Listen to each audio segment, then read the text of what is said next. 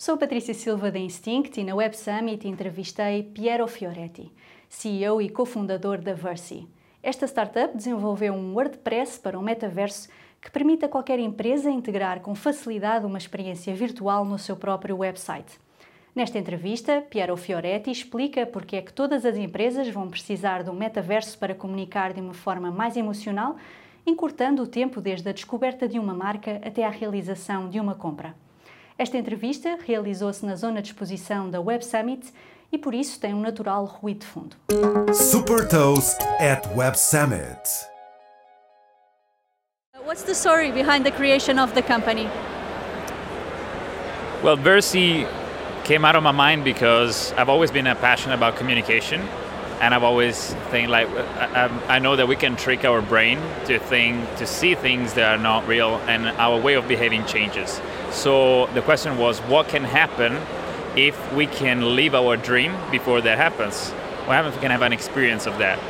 And then uh, this brought me to think can we make something that enables anyone starting from businesses and companies to create virtual experiences in the easiest way possible and uh, in the most customized way possible. And this is where Versy came out of my mind. And this was just, you know, beginning of uh, 2022. And you define Versy as the WordPress for the metaverse. How does the solution work?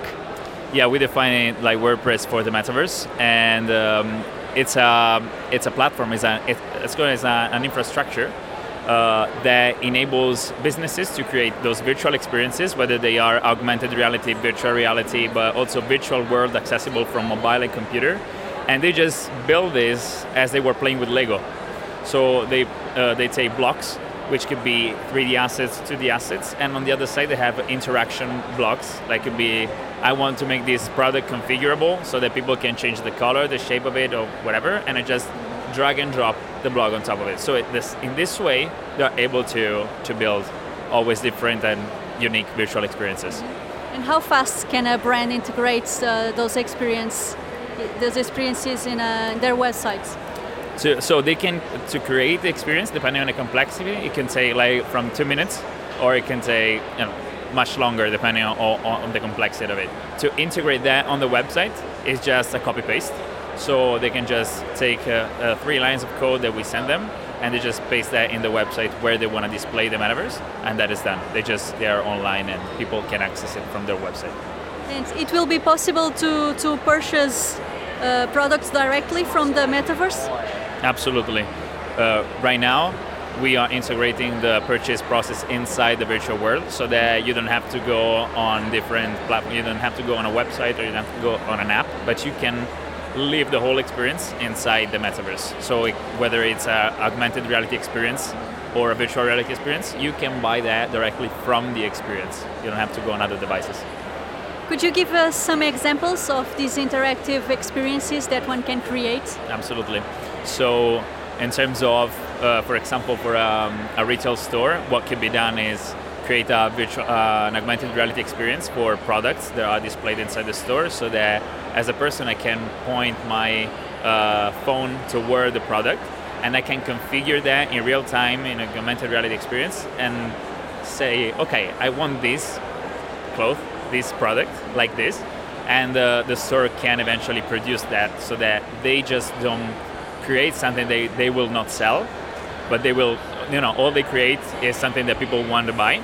And me personally i can have a product that is personalized to me. This is for retail but you can apply that for example for banks to create virtual interface for banks so that, that you can access your bank from a virtual experience.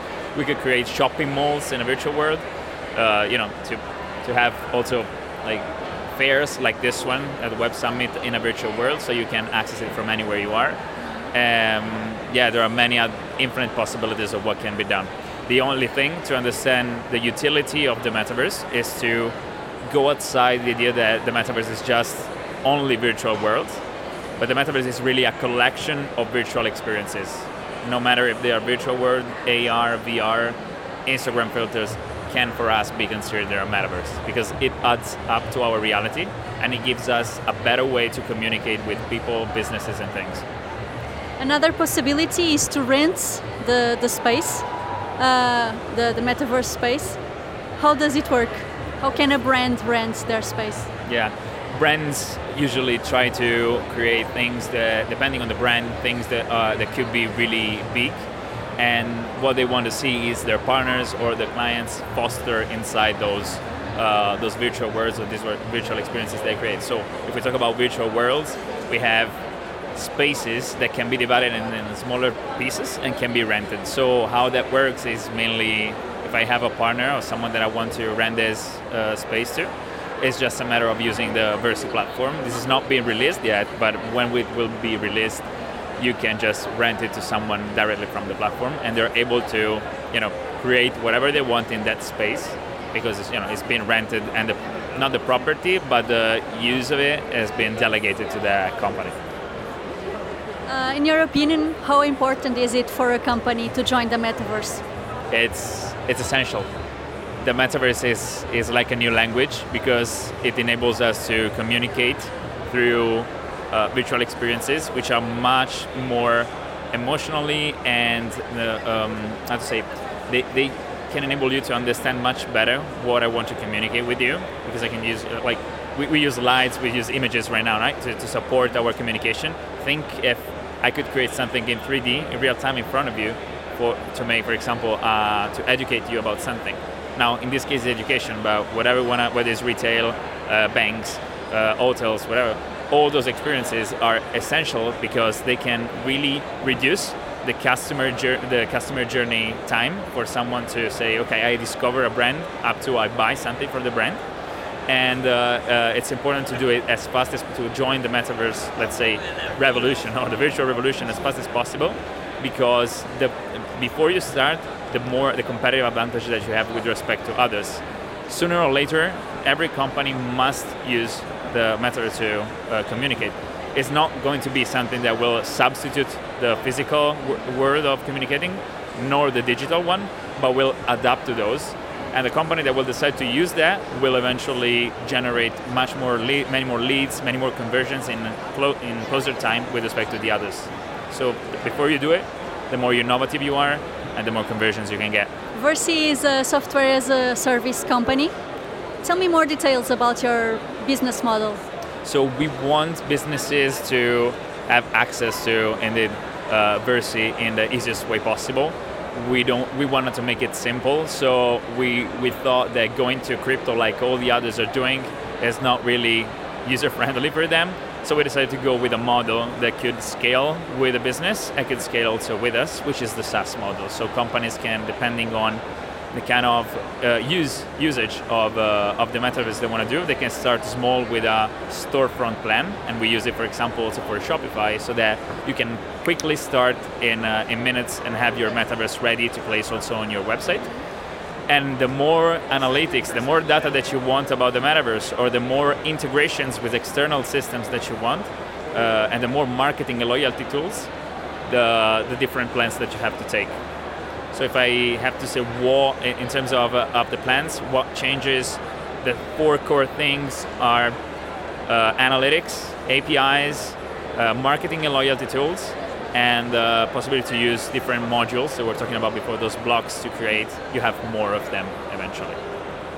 And, who are your key partners? We work with, uh, uh, we are Shopify partners.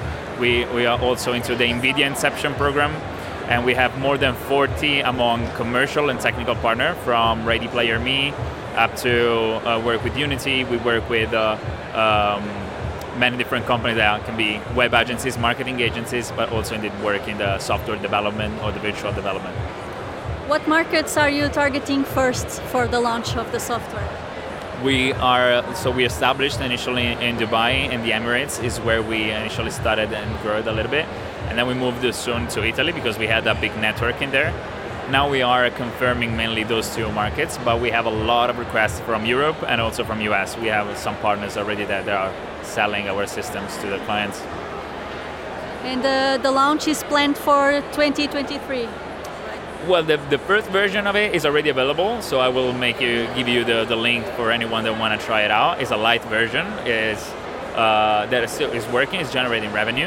Um, in uh, Q1, Q2 of next year, we'll release the next version, which is the beta version, which will more will give more freedom in terms of real-time creation to businesses. In terms of investment, how much have you raised in total? So we raised initially to start in May 100k from Friends Pool and Family Round. Uh, the 100k has been the money that fueled our growth in those months. Um, and now we are making a fundraising round of 1.5 million USD at a pre-money valuation of 8.5 million USD. And what comes next? Well, next comes working a lot in integrating, for example, a lot of different services from partners from the Web Summit. Like, for example, we, mm, we're already integrating conversational AI uh, solutions, like Querlo is one of our partners, integrating blockchain solutions, data analytics solutions like Bizokyo, and many others. So what we're looking for is giving to the businesses much more, you know, more and more freedom in terms of, okay, I can build a virtual experience, but I could add on top of this a lot of different things that to me could be like blockchain or things that benefit from many different systems that uh, enables them to, to get a return on investment on the metaverse. That it was most important to us. Give you a return on investment on the metaverse. Well, it's been a pleasure to interview you. Thank, Thank you, you so much. Thank you very much. Super Toast by Instinct.